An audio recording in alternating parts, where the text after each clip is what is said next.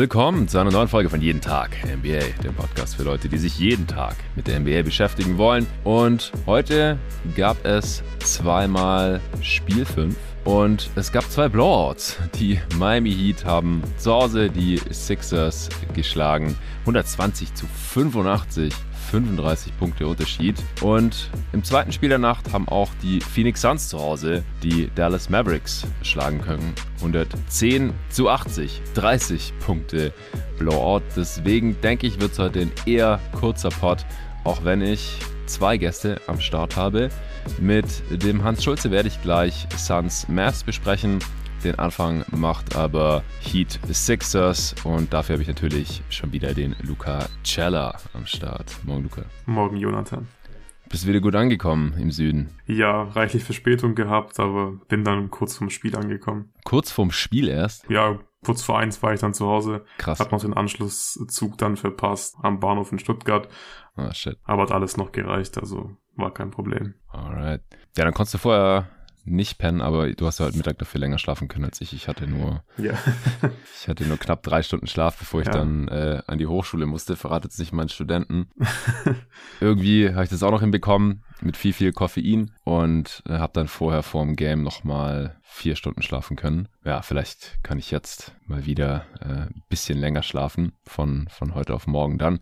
Naja, äh, die Games haben mich trotzdem wach gehalten. Also bei Sixers Heat war ich so oder so noch relativ fit und bei ja, Mavs Suns war es so ein bisschen die Suns äh, Euphorie und dass sie einfach deutlich besser gespielt haben als in den letzten beiden Games, dass man übrigens auch ein paar Adjustments gemacht hat, äh, die wir beide ja noch mit dem Arne hier besprochen hatten. Es gab kein Smallball übrigens, ja, schon mal Spoiler Alert. Äh, da komme ich dann aber nachher mit dem Hans zu. Wir sprechen über Sixers Heat und noch kurz über den Coach of the Year. Der wurde zwischenzeitlich verkündet. Wir haben im letzten Pod nicht drüber gesprochen. Da gibt es auch nicht so super viel zu, zu sagen, denke ich noch äh, wurde ja hier im Pod bei diversen jeden Tag NBA Awards Updates immer wieder diskutiert und analysiert. Im Endeffekt sind es dieselben Top 3 wie bei mir am Ende auch. Monty Williams ist es geworden, auch das äh, war mein Favorit. Sehr, sehr deutlich mit 81 First Place Votes für 458 Punkte insgesamt. Die zweitmeisten Punkte hat Taylor Jenkins von den Memphis äh, Grizzlies bekommen. 270 Punkte insgesamt, also ja, bisschen mehr als die Hälfte von Williams. Und auf drei Eric Spoelstra mit aber nur 72 Gesamtpunkten, also fast 200 weniger als Platz zwei. Also diese Reihenfolge hier ist mehr als nur deutlich.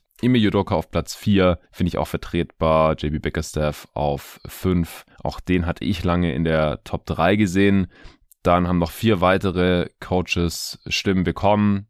Tyron Lue und Jason Kidd äh, gleich auf mit jeweils neun. Finde ich auch nachvollziehbar.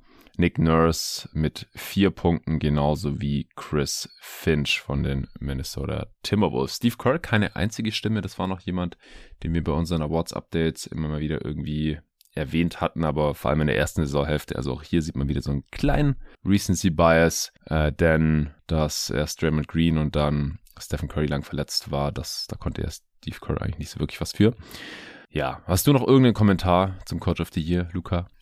Im Großen und Ganzen bin ich auch äh, voll damit einverstanden. Es gibt einfach viele gute Coaches, gab dementsprechend auch äh, viele gute Kandidaten. Ich bin so ein bisschen überrascht, dass Bolstra nur eine First Place Vote bekommen hat. Hm. Vor allem, weil er auch noch nie einen Award bekommen hat. Und es wäre Ja. jetzt eigentlich ein ganz guter Zeitpunkt gewesen, weil er hat einen ganz guten Case gehabt. Die Heat waren ähm, Erster im Osten, auch wenn es relativ knapp war, aber hatten halt auch viele Ausfälle. Aber ist jetzt äh, halb so wild. Also es passt schon. Monty Williams hat sich seinen Award ähm, auf jeden Fall verdient. Ja, ich denke auch. Da war es auch so ein bisschen, letzte Saison waren die Suns schon viel besser. Also Ja. eigentlich haben die Suns sich äh, jetzt drei Saisons in Folge um jeweils, ich glaube, zehn Siege verbessert. Ich habe es mal im Pod gesagt gehabt. Und das ist natürlich schon eine Leistung, äh, die jetzt hier vielleicht auch so ein bisschen kumuliert, honoriert wurde. Ja, ich glaube, wir können dann auch zu Sixers Heat kommen. Der MVP ist schon inoffiziell bekannt. Es ist wieder Nikola Jokic werden. Werde ich hier im Pod dann auch nochmal kurz runterbrechen, sobald da die Stimmverteilung draußen ist. Das interessiert mich dann schon. Äh, Und dann kann man das vielleicht auch noch kurz kommentieren. Es war auch ein bisschen Thema bei dem Game, weil ja Embiid schon vor der MVP-Vergabe ja gesagt hatte, ja, wenn er nicht gewinnt, dann weiß er nicht mehr, was er machen soll und bla bla. Und eigentlich im Prinzip das genaue Gegenteil von Jokic, der als Back-to-Back-MVP wohl wird, der im Prinzip sagt, ja, ist mir eigentlich egal, ob ich MVP werde oder nicht. Dafür haben sich die Brüder aber von Jokic sehr darüber gefreut, Definitiv. dass er den MVP Award bekommen hat und dass die nicht Marcus äh, Morris bekommen hat. Markeith, Markeith Morris. Morris, ja. Markeith, ja. Legendärer Tweet, der Ja. ja. bald, äh, was so, thanks to NBA, NBA, ja. und äh, Markeith Morris, you will never win oder irgendwie sowas. Ja. Solange es nicht Markeith Morris wird, ist ja alles gut. Ja, ich, ich glaube, auch hier müssen wir nicht, nicht mehr wirklich drüber sprechen. Wie gesagt, wenn dann die genaue Stimmverteilung draußen ist, dann werde ich hier im Part noch was zu sagen. Aber Embiid war heute nicht er selbst. Er war so ein bisschen ein Häufchen Elend. Ich will es überhaupt nicht unterstellen, dass es daran liegt, dass er nicht MVP geworden ist und irgendwie traurig war oder so. Ich meine, er spielt immer noch mit einem gebrochenen Gesicht. Hat da heute äh, auch noch eins drauf bekommen äh, vom Ball im Prinzip, nachdem Deadman ihn den rausschlagen wollte, war, war kein Foul, geschweige denn irgendwas Unsportliches oder so. Einfach ein bisschen dumm gelaufen. Passiert, wenn man halt lediert antreten muss. Äh, dann sein Daumen hat ihm, glaube ich, in dem Spiel auch sichtlich Probleme gemacht. Also sein Jumpshot sah ein bisschen komisch aus, ist auch nicht besonders gut gefallen. Insgesamt, ja, einfach weit weg auch von dem Impact, den er im, im letzten Game noch hatte. Und ja, ansonsten sind die Dreier bei den Sixers halt diesmal nicht so gefallen. Auch Harden hatte nicht so ein gutes Spiel wie im letzten Spiel. Und das, das sind dann halt schon drei riesige Faktoren, warum es bei den Sixers offensiv heute nicht so lief. Dann waren die Heat natürlich noch zu Hause, waren da relativ angezündet. Ihre Dreier sind gefallen. Jimmy Butler war wieder gut drauf. Und ja, dann sind wir auch schon fast beim 35 Punkte Blowout. Was, was waren denn aus deiner Sicht so die, die Hauptfaktoren? Oder war, war es für dich auch im Beat? Ähm, nicht nur, das Problem war ja, dass einfach bei den Sixers einfach niemand gut gespielt hat und was ich super enttäuschend fand, war, dass das ganze Team einfach gespielt hat, als wäre es ein Regular Season Game, finde ich. Also Mhm. 15 Turnover, Miami konnte das bestrafen, haben 23 Punkte nach äh, Ballverlusten der 76ers erzielt, waren dabei auch äh, brutal effizient, haben in Transition auf 100 Possessions hochgerechnet, ähm, 190 Punkte per Play erzielt. Und da waren einfach so viele Unforced Turnover dabei. Ich glaube, die hatten zwei, drei Szenen, wo sie den Ball wirklich wegschmeißen, weil sie den Ball jemanden passen wollen, also einen Mitspieler, der Danny aber gar Green nicht schaut. Genau, der aber gar nicht dann schaut und dann wird der Ball einfach wirklich weggeschmissen, das mehrmals. Und ja, das in so einem Pivotal Game 5 äh, kannst du dir auf gar keinen Fall erlauben. Dazu war die Defense einfach äh, so viel schlechter als in den beiden Spielen in Philadelphia. Da hat mir die Defense wirklich gut gefallen, gerade in Game 3 und davon war heute ja auch nicht mehr äh, viel zu sehen. Perimeter Defense war vor allem unglaublich schlecht. Also die Heats sind äh, extrem leicht in die Zone gekommen, haben viele Paint Touches gehabt, äh, dann sind halt Drive-and-Kick-Situationen daraus entstanden. Und deswegen haben die Heat auch heute bessere Würfel bekommen. Ich glaube, es war kein Zufall, dass sie heute 41% ihrer Dreier getroffen haben, weil sie haben einfach bessere Looks bekommen als in den letzten beiden Spielen. Ja. Und ja, das äh, hängt einfach viel mit der 76ers Defense zusammen. Am Ring hat man auch gut abgeschlossen, waren 19 von 26 am Ring, 56 Punkte in der Zone. Also ja, bei den Heat lief's heute offensiv deutlich besser, ähm, aber die Defense der Sixers war einfach viel, viel schlechter. Ähm, Maxi und ja auch Niang, aber vor allem, vor allem Maxi wurde auch ziemlich böse abused, finde ich, von Butler, gerade am Anfang. Also wurde da immer wieder attackiert und ja, Maxi, also ich, wie gesagt, alle waren heute schlecht, aber ich finde Maxi war wirklich noch so der schlechteste heute, nur neun Punkte, äh, zwei von zehn aus dem Feld und halt wirklich ähm, wurde ständig attackiert in der Defense.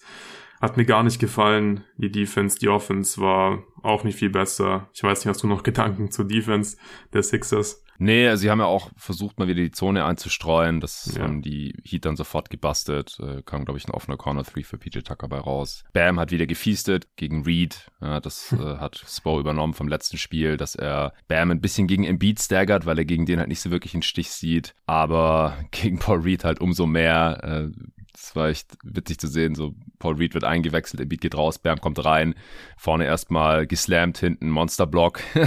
also da dominiert er dann halt wirklich an beiden Enden des Feldes. Äh, die Heat direkt noch weiter weggezogen, waren ja, ja von Anfang an eigentlich direkt äh, so acht, zehn, zwölf Punkte vorne und die Führung haben sie dann im Verlauf des Spiels einfach immer weiter ausgebaut. Also es, es war ein relativ lineares Spiel. Es, es gab jetzt nicht wirklich großartige Runs von beiden Teams. Und es hat sich dann einfach so aufaddiert, bis es dann am Ende eben 35 äh, plus waren. Also im vierten Viertel ist es dann nochmal so richtig eskaliert. Aber es war halt schon von Anfang bis Ende eine, eine ziemlich klare Sache. Und wie gesagt, aus meiner Sicht hängt halt bei den Sixers äh, viel an Embiid, dass sie das letzte Spiel gewonnen haben, war zum großen Teil sein Verdienst und dass sie, oder die letzten beiden Spiele gewonnen haben eigentlich auch äh, natürlich und dass sie jetzt dieses hier verloren haben, konnte man auch an beiden Enden ein bisschen an ihm festmachen. Die Sixers haben schon versucht, ihn konsequent aufzuposten, weil ihn da halt normalerweise niemand halten kann. Die Heat haben das wieder ziemlich gut gefrontet und dann sind da halt sehr wilde Entry-Pass-Versuche bei rausgekommen, die teilweise so, ja, weiß nicht, einen Meter oder zwei über Embiids Kopf oder irgendwie an ihm vorbeigesegelt sind. Äh, wie gesagt, Danny Green ist mir da vor allem negativ aufgefallen aufgefallen, der ein katastrophales Passing-Game hatte. Auch Harden hat nicht so das Playmaking zeigen können wie, wie noch im letzten Game. Ist auch als Scorer wieder total unauffällig gewesen. Also Harden, der, der ist schon ziemlich abhängig von Embiid, finde ich, mittlerweile. Haben wir auch gesehen, als Embiid nicht gespielt hat, hat er nichts gerissen eigentlich. Und dann jetzt in den letzten Spielen fiel es ihm gleich leichter. Es kam auch auf Twitter, glaube ich, eine Frage, die unter einem Tweet zu einem unserer letzten Podcasts gestellt wurde. Und zwar, wieso Embiid und Harden nicht komplett gegeneinander gestaggert werden. Also warum es Minuten gibt, in denen weder Harden noch Embiid auf dem Feld sind. Und ich würde halt sagen, es liegt an den Synergieeffekten, die es halt gibt Embiid profitiert von Harden und von seinem Playmaking und seinen Entry-Pässen und dass er ihn halt besser finden kann als jeder andere Spieler der Sixers.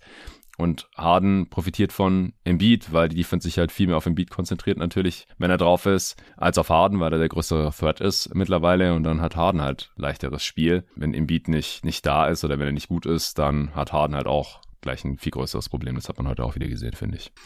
Ja, auf jeden Fall. Ich fand die Offense richtig enttäuschend, einfach der Sixers. Ich hatte mir im Zug noch ein paar Clips vom letzten Spiel angeschaut und äh, habe die auch mhm. auf Twitter dann gepostet, weil ich es richtig gut fand, was sie, was sie gemacht haben im letzten Spiel. Ähm, Embiid, der zieht so viel Aufmerksamkeit auf sich äh, der Defense der, der Miami Heat durch das ganze Fronten und so und äh, da konnten sich die Sixers einfach schon viele gute ähm, Würfe rausspielen im letzten Spiel, gerade in der ersten Halbzeit, weil man einfach ja, schlaue Cuts gelaufen ist, vor allem und die Defense dann oft so ein bisschen manipulieren konnte, ähm, weil die Heat die Fronten nicht nur, sondern die rotieren dann auch schon in der Help Defense schon so rein, dass man den Lobpass verteidigen kann und ja, da haben die Sixers einfach gute Dinge gemacht im letzten Spiel. Und dann ist oft der Spieler, der dann in der Weakside Corner war, gecuttet so dass der andere, dass der Spieler, der halt geholfen hat, dann wieder hochkommen musste und plötzlich war Beat halt komplett frei und man konnte den Lobpass spielen. Das ist dann halt einfach ein Dank beziehungsweise ein Layup.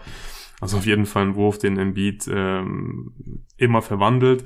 Und da hatten sie wirklich gute Aktionen, haben auch ein bisschen variiert, also es war nicht immer das gleiche. Da war ich auch ein bisschen überrascht davon, weil sowas kennt man eigentlich nicht von den Sixers.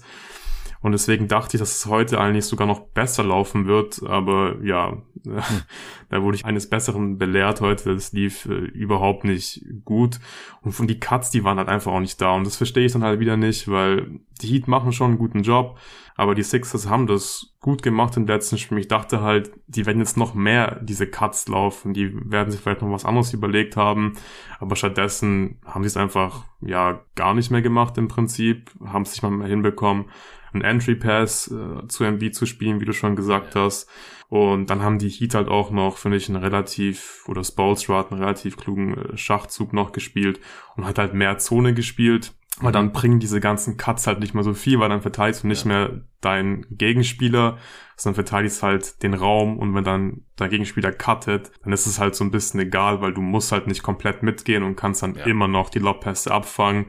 Und ja, das hat die Sixers schon ja, aus dem Rhythmus geworfen, will ich nicht sagen, weil Rhythmus hatten sie eigentlich nie. Aber dann war eigentlich so klar, okay, sie haben einfach gar keinen Plan, was sie jetzt machen sollen. Den Beat hat nochmal so ein bisschen aufgedreht im dritten Viertel, hat dann ja so ein bisschen seinen eigenen Wurf forciert, ist ein paar Mal zum Korb gezogen. Das war nicht schlecht, aber war dann einfach ja viel zu wenig und auch äh, viel zu spät. Ich glaube auch, dass es den Heat ganz gut getan hat, dass die Refs heute nicht so viel gepfiffen haben. Du hast es ja auch geretweetet, glaube ich. Den äh, Tweet von Nate Duncan hat ja gepostet, dass ähm, Embiid und Harden beide, glaube ich, nur drei Freiwürfe hatten. Also Embiid war drei von drei und ich glaube Harden war drei von vier. Also nicht, mhm. nicht so oft zur Linie gekommen. Zwei von drei. Zwei von drei, so rum, genau. Ist einfach gut, dass die halt beim Offball nicht so viele Pfiffe bekommen haben, weil Bam muss ja schon relativ körperlich gegen Embiid spielen um da irgendwie dauerhaft vor ihm zu bleiben. Und er hätte da durchaus bei anderen Refs in Fall Trouble kommen können, denke ich. Da kann man bestimmt die Fouls pfeifen. Ich finde es auch gut, dass sie es nicht gemacht haben, was einfach nervig ist, wenn es ständig diese Pfiffe gibt. Ähm, aber ich glaube, man muss sagen, die Defense der Sixers war heute einfach ähm, katastrophal und die Offense war auch nicht viel besser. Und ich glaube, wenn die Heat halt weiter in diese Zone spielen, dann wird es auch ziemlich schwierig für die Sixers im nächsten Spiel, weil ich weiß jetzt nicht so genau, was die dagegen machen wollen, vor allem wenn die Würfe halt nicht fallen. Und ich glaube, das ist ein ganz gutes Mittel gegen Embiid, diese Zone. Ja, aber Empty Side Pick and Roll wäre zum Beispiel auch mal was, was man wieder ausprobieren könnte. Das ja. äh, haben wir zum Beispiel heute auch wieder gar nicht gesehen. Also das, das wäre, glaube ich, wenn ich für die Offense des Sixers in irgendeiner Form zuständig wäre, wäre das so ein bisschen mein, mein Go-To-Play. Ja, Harden, Embiid, Empty Side Pick and Roll, auf der anderen Seite halt drei Shooter äh, mit äh, Green, Harris und, und Maxi. Ob ob die Gegner deine Zone verteidigen oder nicht, ist ja egal, weil du halt wahrscheinlich dann Tour und Two spielen kannst, beziehungsweise ansonsten halt irgendwer einen freien Dreier hat, die dann halt einigermaßen äh, ordentlich fallen müssen. Das haben wir heute wieder gar nicht gesehen und vor allem als Embiid halt irgendwie in der ersten Halbzeit fast gar keine Touches bekommen hat, habe ich halt gefragt, wieso Wieso spielen die nicht mal ein Pick and Roll? Aber das ist jetzt auch nichts komplett Neues äh, von, von Philly. Leider haben wir im Pod ja auch schon besprochen, schon mal äh, in einem YouTube-Video aufbereitet. Ja, ein Beat am Ende 17 Punkte, war Topscorer der Sixers, äh, war auch einigermaßen effizient, aber er, er war halt einfach nicht richtig fit. Also woran es jetzt gelegen hat, weiß ich nicht. Es gibt genug Gründe gerade. Also er hat es auch nach dem, nach dem Spiel einfach auch schon gesagt, dass ja?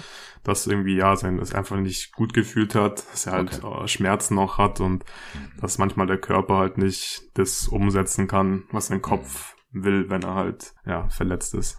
Ja, genau. Also es ist alles nachvollziehbar irgendwo, gar keine Frage. Harden 14 Punkte, 6 Rebounds, 4 Assists, 4 Turnovers bei 14 Shooting Possessions. Also ist auch nicht so besonders effizient und ja, halt über 37 Minuten gespielt und, und wieder halt zu wenig Output. Nach dem letzten Spiel gab es ja schon so ein bisschen äh, Eat This Haters Vibes, so, äh, weil Harden da halt äh, 30 plus rausgehauen hat und, und mal wieder normaler aussah oder halt irgendwie entsprechend seines Statuses oder auch seines Vertrags, den er jetzt gerade hat und wahrscheinlich auch in der Offseason möchte, gezockt hat hier in den Playoffs, aber im Prinzip zum ersten und einzigen Mal. Und das, äh, ja, ist jetzt halt auch schon wieder vorbei gewesen. Harris hat noch zweistellige Punkte mit 12 Punkten aus 14 Shooting Possessions. Und äh, das war's, denn die Sixers, wie gesagt, nur 85 Punkte gemacht. Da ist nicht so viel passiert.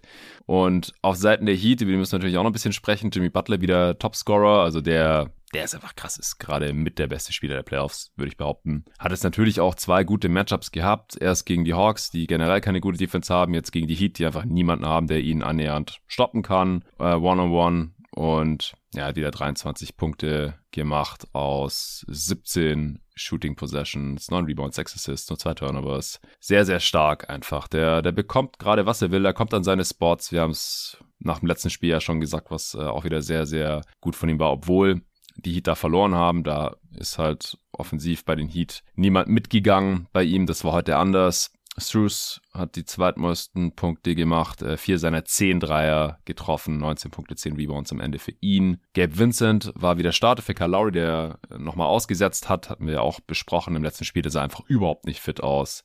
Und prompt saß er heute nochmal. Die Heat sind jetzt 5 und 0 in den Playoffs mit Vincent als Starter. Äh, auch weiterhin ungeschlagen. Zu Hause in Miami übrigens. Ist auch einfach nicht zu unterschätzen, dass die, die Heimteams generell besser spielen. Das äh, hatte ich ja auch für Spiel 5 Suns Mavs gehofft oder so ein bisschen prophezeit und auch hier war es heute wieder überdeutlich. Und ja, Adebayo am Ende äh, 12 Punkte, 6 Rebounds, Tucker 10 Punkte, beide Dreier getroffen, Hero 10 Punkte von der Bank und Oladipo wieder 13 Punkte in 18 Minuten. Und Duncan Robinson durfte auch ein bisschen spielen, äh, relativ kurz, während das Spiel noch nicht entschieden war und dann im vierten Viertel mit noch 8 Minuten zu spielen, äh, habe ich dir auch geschrieben, jetzt ist schon immer Jod 7 Time hier. Und da durfte Robinson dann auch nochmal ran. Und äh, Haywood Highsmith, einer der, der besten Namen der NBA übrigens, auch noch beide Dreier getroffen. Also es lief dann einfach für die Heat im Endeffekt heute extrem gut. Hast du noch was zum Game? Nee, zum Game an sich nicht mehr. Ich denke auch, dass Heimvorteil jetzt wirklich eine große Rolle spielen wird. Ich würde die Sixers jetzt nicht komplett abschreiben. Es wird natürlich super, super schwierig, äh, die Serie jetzt noch zu gewinnen. Äh, ich glaube, fürs nächste Spiel, weil sie halt zu Hause spielen, weil sie vor allem auch echt einen guten Heimvorteil haben, kann ich mir schon gut vorstellen, dass sie das Spiel gewinnen. Aber ja, die Serie, ich glaube, ähm, wird schwierig. Ich glaube, mein Tipp wird da leider nicht mehr aufgehen mit Sixers in sieben. Ja, möglich ist es noch. Ja. Müssen halt die nächsten beiden gewinnen. Da ja. muss halt Embiid wieder fit sein. Sonst haben sie keine Chance. Ich glaube, das ist so ganz einfach runtergebrochen das, das große Ding hier, dieser Serie. Also ich, ich würde vielleicht jetzt auch spekulieren, dass wenn Embiid die gesamte Serie fit gewesen wäre, dann wäre mein Tipp niemals aufgegangen. Ich hätte ja auf Heat in sieben getippt. Mhm. Ich kann mir immer noch vorstellen, dass die Serie am Ende vorbei ist, ohne dass ein Team auswärts gewonnen hat. Ja. Ja, und wie gesagt, Harden war irgendwie so ein Strohfeuer, das Embiid anzünden musste, wenn er im nächsten Spiel der Beste ist, ist es vielleicht auch wieder Harden oder zu Hause und dann trifft er seine Stepback-Dreier besser und geht ein bisschen konsequenter in die Zone und dann fallen auch die, die Dreier der Shooter außenrum wahrscheinlich wieder ein bisschen besser, weil die Defense mehr reagieren muss auf Embiid und auf Harden. Das haben wir alles schon gesehen in der Serie. Also das, das kann ich mir schon gut vorstellen. Und die, ja, Ergänzungsspieler der Heat um Jimmy Butler herum, die haben halt in Philly bisher auch überhaupt nicht funktioniert. Also ich kann mir sehr gut vorstellen, dass es über sieben gehen wird hier. Aber wenn Embiid im nächsten Spiel auch nicht fit ist, dann kann es hier natürlich auch nach sechs Spielen vorbei sein. Das ist klar. Gut, dann äh, danke dir, Luca. Dann schlaf mal gut. Und hier geht's gleich weiter mit dem Hans. Da ist er auch schon. Morgen, Hans. Guten Morgen, Jonathan. Ja, für mich ist es ein guter Morgen. Äh, endlich wieder nach zwei Spielen als Phoenix Suns Fan zurück in Phoenix. Lief alles direkt wieder ein bisschen besser für die Suns und ein bisschen schlechter auch für die Dallas Mavericks. Wie gesagt, 30 Punkte Klatsche heute in Spiel 5. Ja, der Gewinner von Spiel 5 in solchen Serien gewinnt, glaube ich, zu 85 Prozent. Trotzdem würde ich sagen, es ist noch äh, bei weitem nicht aller Tage Abend für deine Dallas Mavericks, weil ja, solange hier kein Team auswärts gewinnt, wird das über sieben gehen und da müssen dann natürlich auch die Phoenix Suns erstmal gewinnen. Es lief einiges anders hier in diesem Spiel. Ich hatte ja nach dem letzten hier vor Ort noch mit Luca und Arne relativ heiß diskutiert, was die Suns nur machen könnten äh, gegen ja, diese Lawine an Dallas Mavericks Dreiern. Also was müssen sie defensiv ändern? Vielleicht andere Spieler einsetzen. Arne hat für Smallball plädiert, Luca und ich dagegen und dann offensiv irgendwie müssen sie ihre Vorteile ausspielen können. Du hattest auf Twitter auch geschrieben, warum laufen die Suns nicht in jedem Angriff einfach ein Pick and Roll? Das können die Mavs eigentlich nicht verteidigen. Ähm, und wenn Chris Paul mal nicht äh, Foul Trouble hat oder eine Million Turnovers, dann, dann sollte das doch irgendwie möglich sein. Und ja, es, es wurde ein bisschen mehr Pick and Roll gelaufen, nicht übertrieben viel, es wurde jetzt nicht gespammt, äh, es wurde viel auch Devin Booker gemolken, gerade im ersten Viertel, der wie immer einen heißen Start hatte.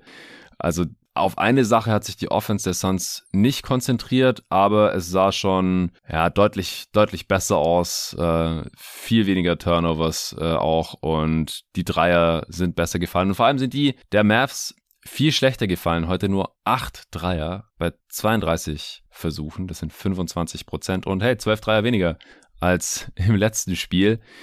Was natürlich nicht nur Verdienst der Defense ist, äh, sondern halt auch immer das äh, ja, viel zitierte Shooting Luck, die äh, Treffer, Varianz. Äh, natürlich lief es zu Hause auch für die Suns besser und für die, für die Mavs schlechter. Das ist ein Stück weit normal und erwartbar gewesen.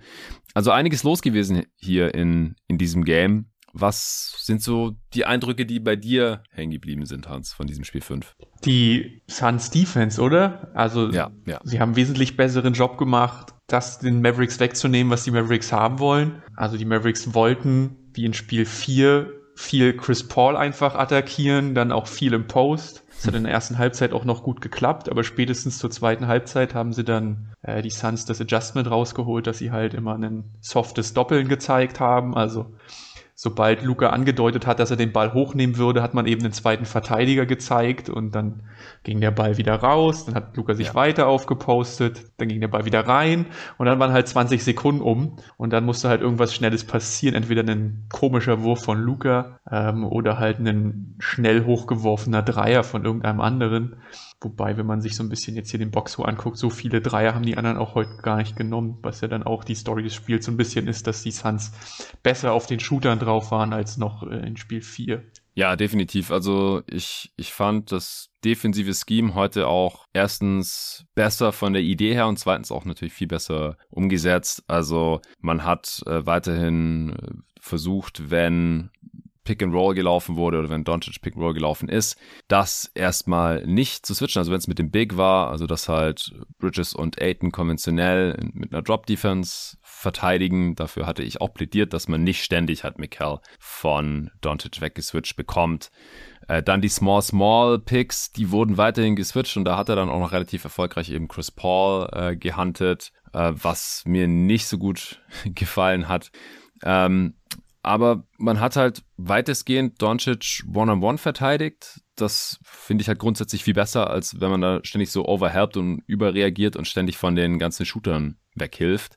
Das hat man heute wenig gesehen. Also ich habe zur Halbzeit noch auf Twitter geschrieben, da habe ich so einen Mini-Thread gemacht mit Adjustments, die ich gesehen hatte, dass Dorian Finney-Smith äh, halt zweimal viel zu offen stehen gelassen wurde. Da hat Booker einfach sinnlos von ihm weggeholfen. Ich glaube, beide Male, einmal ganz sicher. Äh, ich glaube, das eine war ein Transition und das andere war ein Corner Three und die hat er dann auch direkt beide reingeknallt, aber in der zweiten Halbzeit hat er dann nichts mehr gemacht. Also Dorian, Finney, äh, Swish, heute nur mit zwei Dreiern, acht Punkten am Ende, wäre zwei von sechs aus dem Feld ja, ist, ist halt ein Rollenspieler, der ein bisschen darauf angewiesen ist, was, was für Looks er bekommt.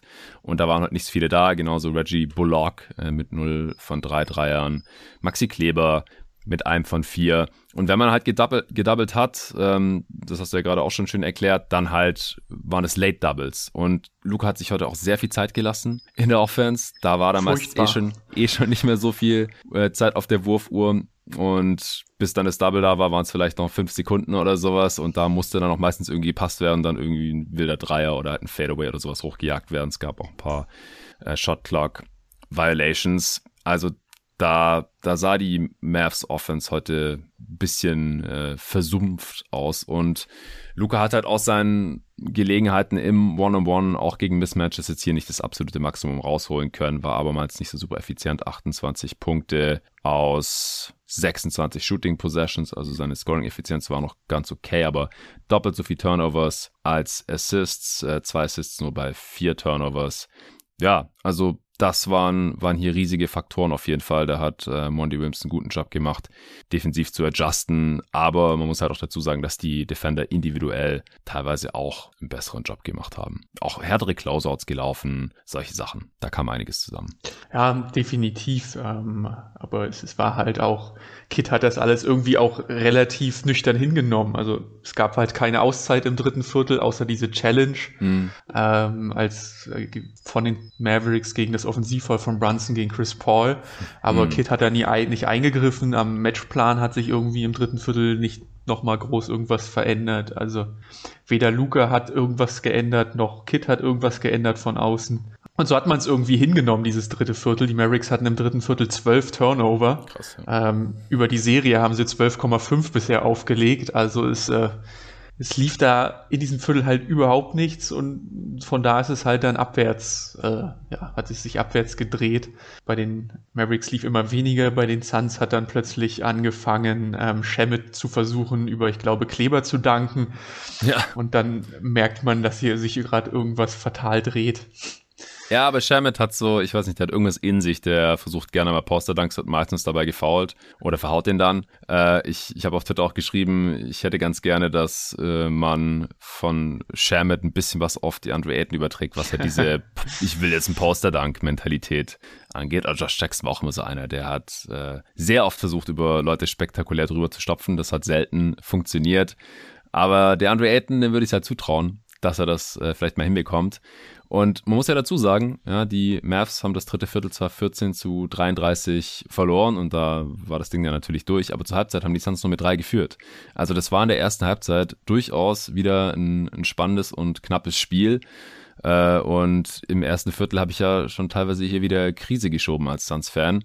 Also es hat ja schon wieder echt suboptimal angefangen, auch für DeAndre Ayton der aggressiv sein möchte, ja, wahrscheinlich wurde ihm gesagt so, ey, jetzt spiel mal heute hier deine körperlichen Vorteile aus, geh zum fucking Ring und dank das Ding. Und was macht er im allerersten Angriff des Spiels? Post-up, direkt ein Charge ja, gegen Dwight Powell. Rammt den einfach weg. Da habe ich gedacht, so, okay, das war's jetzt mit DeAndre Aytons Aggressivität. Der will kein zweites Charge hier heute. Das läuft ihm sowieso rein, wenn er dann wieder seine Soft-Finishes nehmen kann.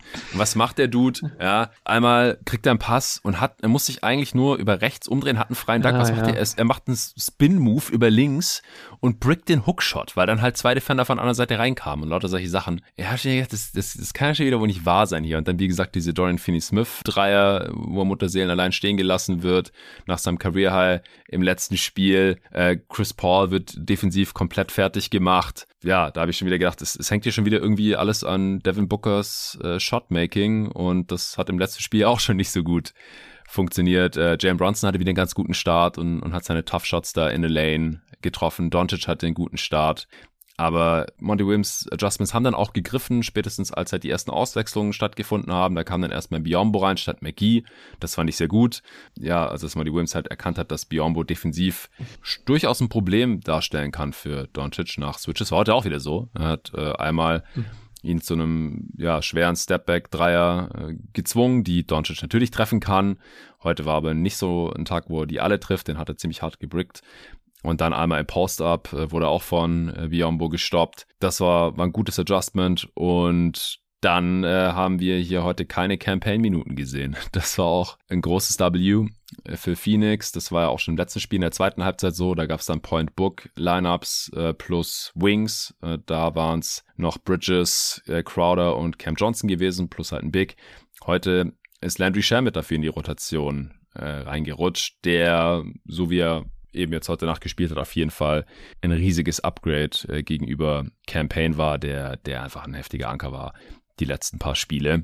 Und ja, ein Schatten des Campaigns der, der letzten Postseason noch ist, der wirklich richtig gute Spiele äh, hatte auf dem Weg in die Finals. Heute, äh, ja, Landry Sham mit acht Punkte, drei Rebounds, vier Assists, jetzt nichts total abgefahrenes äh, in 19 Minuten, aber halt gemessen an dem, was Campaign gebracht hatte, eine sehr, sehr solide Leistung. Und ja, wie gesagt, Devin Booker hatte direkt wieder los, losgelegt wie die Feuerwehr. Am Ende 28 Punkte, 7 Rebounds, 2 Assists, was hat er gehabt? 22 Shooting Possessions, 2 Turnovers, also eine äh, ziemlich effiziente Angelegenheit. Chris Paul ist aber immer noch nicht wieder der, den wir unter CP3 kennen. Also ich habe auch einen Screenshot gepostet auf Twitter. Pick and Roll mit Aiton, alles läuft nach Plan. Maxi Kleber äh, rennt äh, dem Rollman hinterher.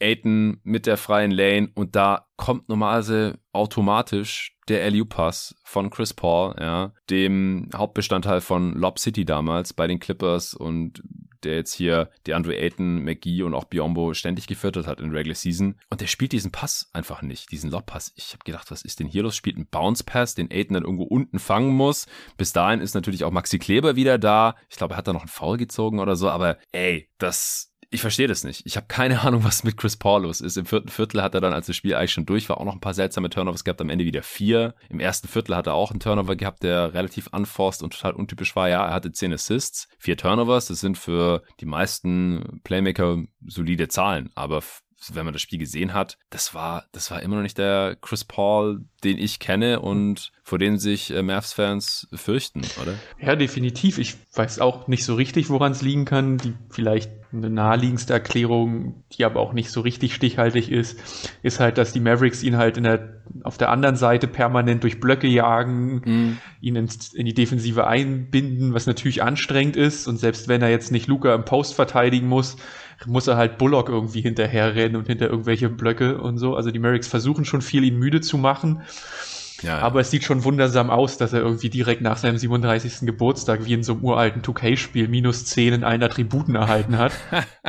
genau. Man fürchtet sich jetzt vor Spiel 6 so ein bisschen, dass er dann da dann den Deckel drauf macht, aber ja, der Trend hm. ist gerade nicht so richtig sein Freund auf der Seite. Überhaupt auf Seiten der Mavericks kann man vielleicht noch sagen, ne, da gab es jetzt recht wenig Adjustments, weil man ist halt aus einem das guten stimmt. Sieg gekommen. Das Einzige, was gerade passiert ist, dass sich die Minuten von Dinwiddie und Frank immer mehr annähern. Ähm, also wir sind jetzt schon bei 16 bei Dinwiddie und bei 13 bei Tilikina mhm. angekommen. Dinwiddie tut jetzt gerade wenig, dass das äh, besser wird. Also heute wieder 0 von 3 aus dem Feld, 2 Punkte, 3 Turnover.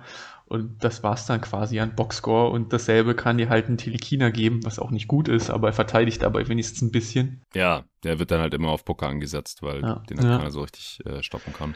Und dann die Leine bei Dwight Powell wird immer kürzer, wobei man ja heute mit ihm gut ins Spiel gekommen ist, aber ja, heute kam irgendwie dann trotzdem nach vier Minuten dann schon Kleber rein oder nach viereinhalb.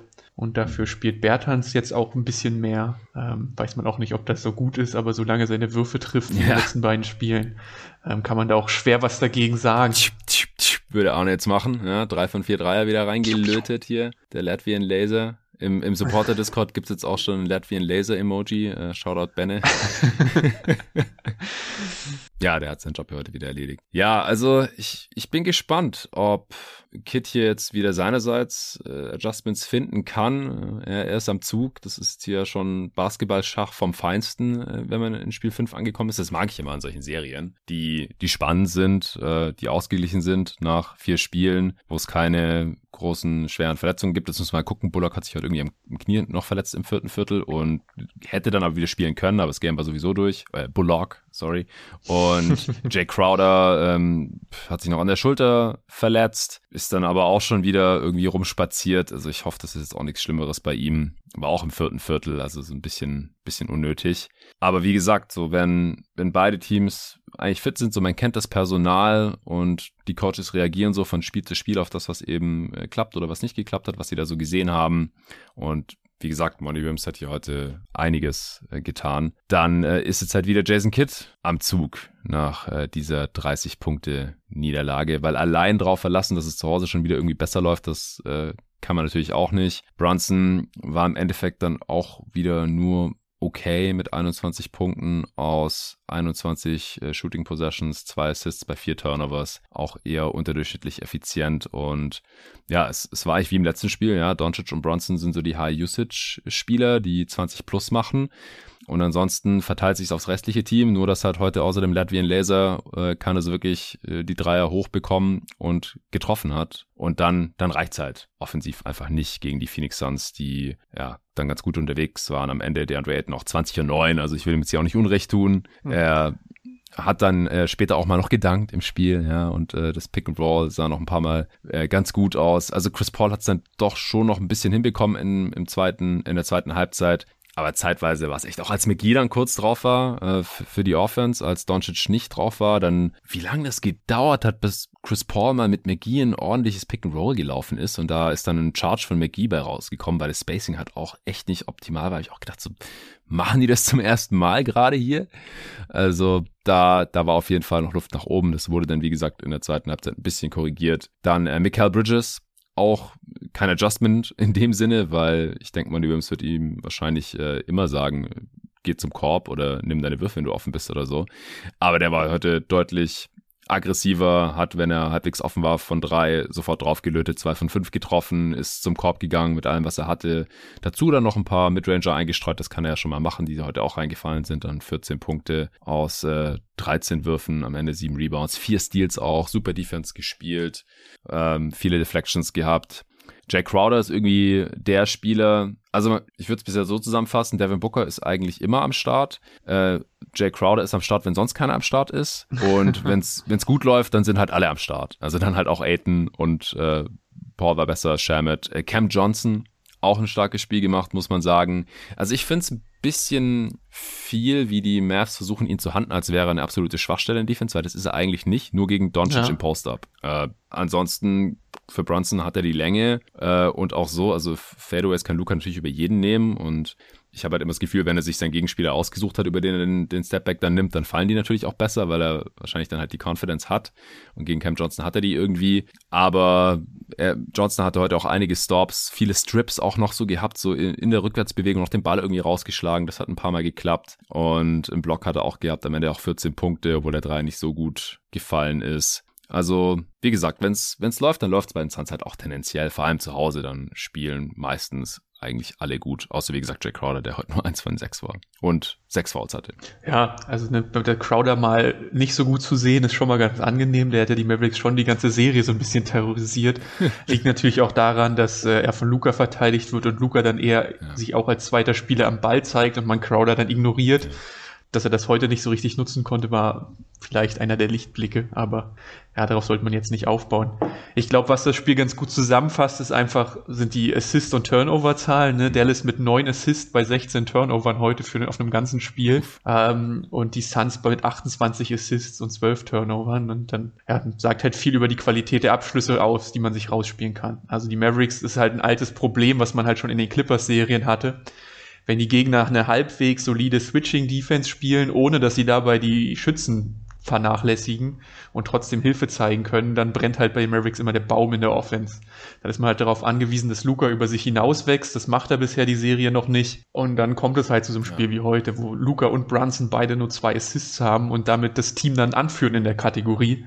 Hm. Finney Smith auch noch mit zwei Assists, aber ja, es war dann halt viel eins gegen eins und daraus ist dann halt nichts geworden. Und ähm, ich weiß jetzt auch nicht, also außer, dass man vielleicht so ein bisschen ne, gegen Switches ist es halt relativ schwierig zu adjusten ähm, dass man vielleicht den Punkt, wo man angreift, ein bisschen endet, dass man vielleicht tatsächlich mal Aiton ein bisschen ins Eins gegen Eins holt. Gerade gegen Brunson sah der jetzt nicht immer so gut aus, gegen Luca ja, aber wenn Brunson vor ihm so ein bisschen die Crossover rausholt, dann hat er mhm. gerade im Spiel vier eingehabt, wo er ordentlich durch die Gegend gestolpert ist.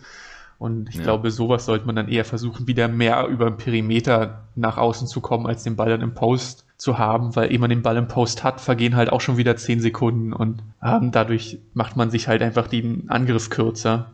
Wenn man, wenn Luca von Paul verteidigt wird, ja, aber nicht jeder Suns-Verteidiger muss im Post geschoben werden. Ja. Ähm, nur weil man jetzt unbedingt in den Post will. Ja, also allgemein sollten die Mavs, glaube ich, mit ein bisschen mehr Druck und Pace spielen, weil sonst sind sie halt ständig in den letzten fünf ja. Sekunden der Shotblock und da passiert meistens nichts Gutes mehr. Also die, die Mavs hatten heute auch zum ersten Mal ein richtig schlechtes Offensivrating bei den ersten beiden Niederlagen. Da waren sie offensiv effizient, nur die Suns waren halt unfassbar effizient und haben deswegen halt gewonnen. Und heute haben die Suns gewonnen mit einem, was hatten die, 118er, ja, 118er Offensivrating. Das ist halt die offensive Effizienz, die die Mavs sonst in den Niederlagen hatten. Heute mhm. hatten die Mavs ein Offensivrating von 86. Also das lag jetzt an der Offense, weniger an der Defense äh, der Mavs, dass sie heute nicht gewonnen haben unter 50% True Shooting.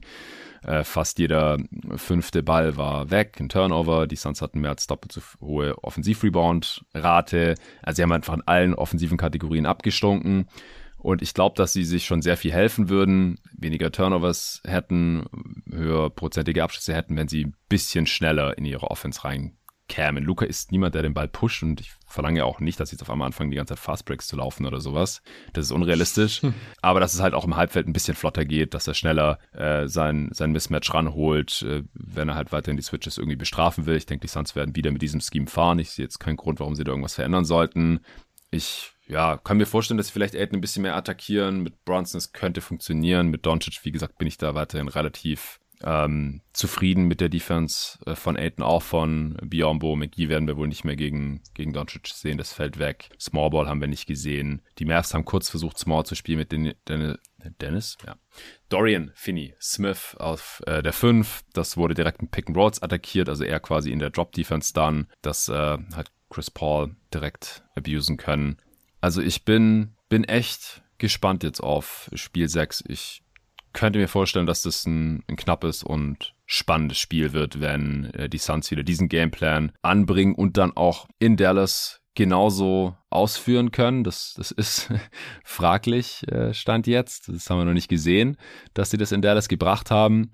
Und die Mavs werden halt auf jeden Fall besser spielen. In Dallas, da mache ich mir gar keine Sorgen eine kleine Korrektur. Die Suns haben fünf Sekunden Small gespielt, irgendwie bei dem Sprungball von Finney Smith und irgendwem anders, glaube ja, Johnson, okay, haben sie dann, sind sie fünf Sekunden klein raufgegangen und haben dann Aiden wieder reingewechselt. Also sie haben es sehr intensiv probiert heute. Ja. Ähm, ja, ja, genau. Also sie haben Arne gehört an der Stelle. Mm, ja. Ähm, ja, meine Prognose geht, glaube ich, in dieselbe Richtung. Also ich glaube, Spiel 6 wird spannend. Wenn man ehrlich ist, ja das erste richtige spannende Spiel vielleicht in der Serie. Weil so eine richtige Crunch-Time haben wir ja noch nicht erlebt. Ja, was schade ist, weil wir, das sind äh, die besten beiden Crunch-Time-Teams gewesen. Zumindest seit, ich glaube, dem 1. Februar oder so. Ja, davor waren die Mavericks, glaube ich, 28. Und dann, mm. als es dann gut lief, lief es auch in der Crunch-Time gut. Ja. Ähm, ja, und dann ist es halt Shotmaking, ne? Dann kriegt man vielleicht tatsächlich mal diesen Schlagabtausch Luca gegen Booker und Paul. ähm, und dann, ja, Spiel 6 ist für mich jetzt gerade ein Münzwurf. Ich habe jetzt keinen Favoriten. Also emotional natürlich schon, aber wenn ich jetzt wetten müsste, würde ich niemandem eine Empfehlung aussprechen vor Spiel 6. Ja, zum Glück hast du ja schon vor der Serie auf Sunsen 6 getippt. Das ist richtig. Hab aber auch auf Mavericks als Champion jetzt getippt, also irgendwas beißt sich. Ja. Ja, ich, ich kann mir schon vorstellen, dass das Team, das diese Serie gewinnt, in die Finals kommt, weil die Warriors gerade echt nicht so gut aussehen oder nicht so gut aussahen zuletzt gegen die äh, Grizzlies und sich da auch ein bisschen schwerer äh, tun allgemein in der Serie, als sie es eigentlich sollten. Ähm, das ist jetzt vielleicht nicht das Thema hier heute, aber ich bin von den Warriors nach wie vor nicht so super überzeugt und würde da die Suns favorisiert sehen und die Mavs wahrscheinlich auch. Die Suns hätten halt den Heimvorteil, die Mavs nicht. Aber ich glaube, die Mavs wären auch defensiv ganz gut aufgestellt gegen äh, diese, diese Warriors und ich bin mir nicht sicher, ob die die Offense der Mavs verteidigen könnten, ehrlich gesagt. Aber ja, erstmal muss diese Serie zu Ende gespielt werden und erstmal gibt es ein Spiel 6, das ist ein potenzielles Closeout-Game für Phoenix äh, und wenn die Mavs das äh, gewinnen können, dann gibt es Sonntagabend ein Spiel 7 und äh, das, das wird dann ein echter Stresstest für mich. Ja. Wir, wir haben jetzt noch nicht gesprochen seit unserer Preview zu dieser Serie. Ich wollte dich mal noch fragen, gab es oder gibt es irgendwelche Überraschungen bisher für dich? Grundsätzlich ist die Serie, glaube ich, ziemlich genau das, was man erwarten konnte, oder? Also mhm. bei den Mavericks läuft halt alles so wie immer. Wenn die Rollenspieler ihre Würfe kriegen und treffen, haben die Mavericks eine Chance. Wenn sie so spielen wie heute eben nicht. Ja, ja was mich, die Suns sind für mich fast überraschender, weil die Mavericks es da geschafft haben, den ihren Basketball zu nehmen, so ein bisschen ja. ähm, weil man ihnen die Lehren aus den ersten zwei Spielen für die Suns wohl war, dass sie Luca jagen und dass sie bei diesem ganzen Luca-Gejage so ein bisschen vergessen haben, wer sie eigentlich sind. Ja. Ähm, heute Exakt. haben sie es wieder ein bisschen anders gemacht. Also ne, ich habe ja auch auf Twitter mich schon ausgiebig über DeAndre Ayton ja, mich gewundert, weil er sehr, sehr häufig gegen die Mavericks in einer sehr guten Position ist, aber dann fehlt es so an so Basics wie den Gegner auf den Rücken nehmen, den Gegner massieren. Er steht in einem guten Spot, aber nimmt dann den Platz trotzdem nicht so richtig ein. Und ähm, gerade gegen die Mavericks hätte ich mir da von Aiden in der Serie schon mehr versprochen, als ähm, ich weiß jetzt nicht, was seine Zahlen für die Serie sind, aber wahrscheinlich irgendwo was bei 18 und Schlag mich tot. Ja, also vor diesem Spiel waren es 16 und mhm. 8 äh, bei einem nur 114er Offensivrating. Mhm. Also für, für die Finishes, die er eigentlich da hat ähm, oder haben könnte. er ist halt ein Finesse-Spieler und ja, fadet dann immer gerne weg vom Gegenspieler oder vermeidet den Kontakt und will ihn soft reinlegen und so. Und das spiegelt sich natürlich auch hier in diesen Stats wieder. Und heute, wie gesagt, 20 und 9. Also ja, so 17 und 9 wahrscheinlich jetzt seine Averages. Die Zahlen lesen sich schon in Ordnung, aber dann sieht man halt 10, wer Finney Smith in der direkten Umgebung hat, aber nichts dafür tut, dass er den Ball da jetzt bekommt. Oder er gegen Brunson irgendwie dann Brunson nicht durch die Walachei schiebt. Ja, oder heute hat auch wieder nach einem, hat einen Roll gehabt, hat den Ball bekommen in der Zone und der nächste Defender war Luka Doncic, der ja noch reinrotiert. Ja, also Aiton ist 6'11, 260 Pfund oder sowas und kann aus der Halle springen. Der kann doch einfach mal versuchen, da zu danken. Vielleicht kann ihn Doncic ja noch irgendwie so fallen, dass er diesen Dank nicht verwandelt und im besten Fall slammt er einfach über ihn drüber oder an ihm vorbei. Aber nein, er nimmt halt so einen so einen Floater und verlegt den. Was, was soll das? Aber ich, ich weiß nicht, was, was man da tun kann. Ich habe im letzten Podcast schon gesagt, ich bezweifle, dass man diesen Schalter jetzt von heute auf morgen umlegen kann. Letztes Jahr im Playoffs hat man den irgendwie umgelegt bekommen und da hat er dann irgendwie auf einmal alles gedankt, was, was man so halbwegs danken konnte und war super effizient und aggressiv und alles. Das, den Aiden haben wir jetzt halt in den Playoffs bisher noch nicht gesehen und auch in dieser Serie noch nicht gesehen. Das wundert mich jetzt nicht so wirklich, aber es ist natürlich enttäuschend, weil man halt, wenn man die Spiele sieht, genau vor Augen hat, so was er eigentlich für Möglichkeiten hätte hier in diesem Matchup. Und die nutzt er halt, äh, ja, vielleicht zu, zu 70 Prozent oder sowas, äh, gemessen an dem, was drin wäre. Ansonsten ist Chris Paul halt schon eine Überraschung. Also, das dass stimmt, er ja. die letzten drei Spiele einfach überhaupt nicht er selber ist. Also heute jetzt war es irgendwie okay, also was das Scoring angeht, war es nicht okay mit sieben Punkten äh, aus acht Wurfversuchen in fast 35 Minuten Spielzeit. Das, das, stellt dann einfach nicht so die Gefahr dar. Er nutzt die Lücken nicht, die sich eigentlich für ihn ergeben oder ergeben könnten, äh, weil er die ersten zwei Spiele natürlich gut aussah äh, in den hocheffizienten Offenses der Suns hat er im Schnitt immer noch 16 Punkte und äh, naja, immerhin fünfeinhalb Assists gehabt jetzt äh, vor heute. Jetzt nach heute wären es dann wahrscheinlich so 14 und 7 oder sowas, was statistisch okay aussieht, aber er sieht überhaupt nicht okay aus, die letzten drei Spiele. Also wirklich nicht. Seit er 37 geworden ist, wie du vorhin schon so schön gesagt hast, äh, alle Attribute minus 10. Ja, das ist auf jeden Fall eine große Überraschung. Das würde ich schon sagen. Auf Seiten der Mavericks kann man vielleicht noch als vielleicht nicht positive Überraschung, aber positive Entwicklung ansprechen, dass Jason Kidd auf der Coaching-Ebene mit Monty Williams mithalten kann. Ja, definitiv. Dass das jetzt keine Serie ist, wo man das Gefühl hat, dass Kid komplett outcoached wird, wie es jetzt in seinen Stops in Brooklyn oder in äh, Milwaukee oft das Gefühl war. Ja. Also der Coaching-Staff der Mavs ist hier ebenwürdig mit dem der Suns. Man macht Adjustments, man macht gute Adjustments. Und ähm, ja, jetzt bin ich gespannt, was man sich jetzt vor Spiel 6 dann überlegt, um mit diese Switching mit angedeuteter Hilfe der Suns dann jetzt zu knacken, hoffentlich. Ja, ich bin auch sehr gespannt. Ja, Kit ist am Zug. Wir werden sehen, äh, was er daraus macht. Äh, übermorgen Nacht dann und ob es ein Spiel 7 geben wird oder ob dann das erste Team in den Western Conference Finals steht. Äh, beziehungsweise könnte ja dann schon das zweite Team sein, weil die Warriors können dann heute Nacht den Sack zumachen. Die führen ja schon 3-1. Jamorant wird nicht mehr spielen in diesen Playoffs. Kam die Meldung, er hat einen Bone Bruise im, im Knie, in seinem verletzten Knie. Das ist natürlich super schade, denn die Serie war geil, als John Morant äh, noch fit war und seit er nicht mehr fit ist, ja, wurde es sehr schnell sehr hässlich. Also gut, darf man nicht vergessen, ja, vorletztes Spiel der Blowout, der war noch mit John Morant. Da schienen die Warriors die Grizzlies so ein bisschen gelöst zu haben, bis dann im letzten Spiel in äh, Spiel 4 die Warriors auf einmal wieder vergessen haben, wie man irgendwie Offensivbasketball spielt in, in der NBA. Und ja, das dann noch irgendwie knapp gewonnen haben, weil die Grizzlies am Ende auch irgendwie selbst verkackt haben. Ich bin, bin mal gespannt, äh, wie es in Golden State dann. Nee, Quatsch, das ist ja Spiel 5, das ist ja in Memphis dann, ja. Äh, ob es da irgendwie besser läuft für die Warriors heute Nacht und ob sie die Serie closen können.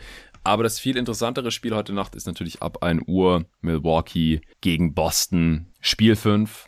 Ja, und wie gesagt, wer Spiel 5 gewinnt, gewinnt statistisch gesehen meistens die Serie. Zu 85 Prozent, was wahrscheinlich auch daran liegt, dass meistens das Heimteam das fünfte Spiel gewinnt und die dann halt in der Regel das zum einen bessere Regular Season Team waren und zum anderen halt auch den Heimvorteil dann haben, äh, sollte es in ein Spiel 7 gehen. Aber da freue ich mich auf jeden Fall jetzt schon drauf. Werde ich hier morgen im Pod auch beides wieder besprechen. Vielen Dank dir, Hans, dass du dir heute Morgen die Zeit genommen hast und dass du Sehr am gerne. Start warst, obwohl die Mavs mit 30 verloren haben. Das äh, ist ja auch, du hast gesagt, glaube ich, wenn die Mavs mit 35 verlieren, dann kommst du nicht im Pod. Nee, ich habe gesagt, wenn die Mavericks jedes Spiel mit 30 verlieren, ah, dann komme okay. ich nicht. So, okay. äh, jedenfalls haben wir es bisher irgendwie geschafft, dass das nicht passiert ist und du warst heute hier am Start. Das rechne ich dir hoch an. Können wir ja mal gucken, ob es nach Spiel 6 oder nach einem möglichen Spiel 7 vielleicht nochmal irgendwie passt. Sehr gern. Oder falls die Mavs in die Conference Finals kommen, äh, ja, dann, dann bist du ja natürlich auch wieder herzlich eingeladen. Gut, danke dir, danke allen fürs Zuhören und natürlich auch fürs Supporten und bis morgen.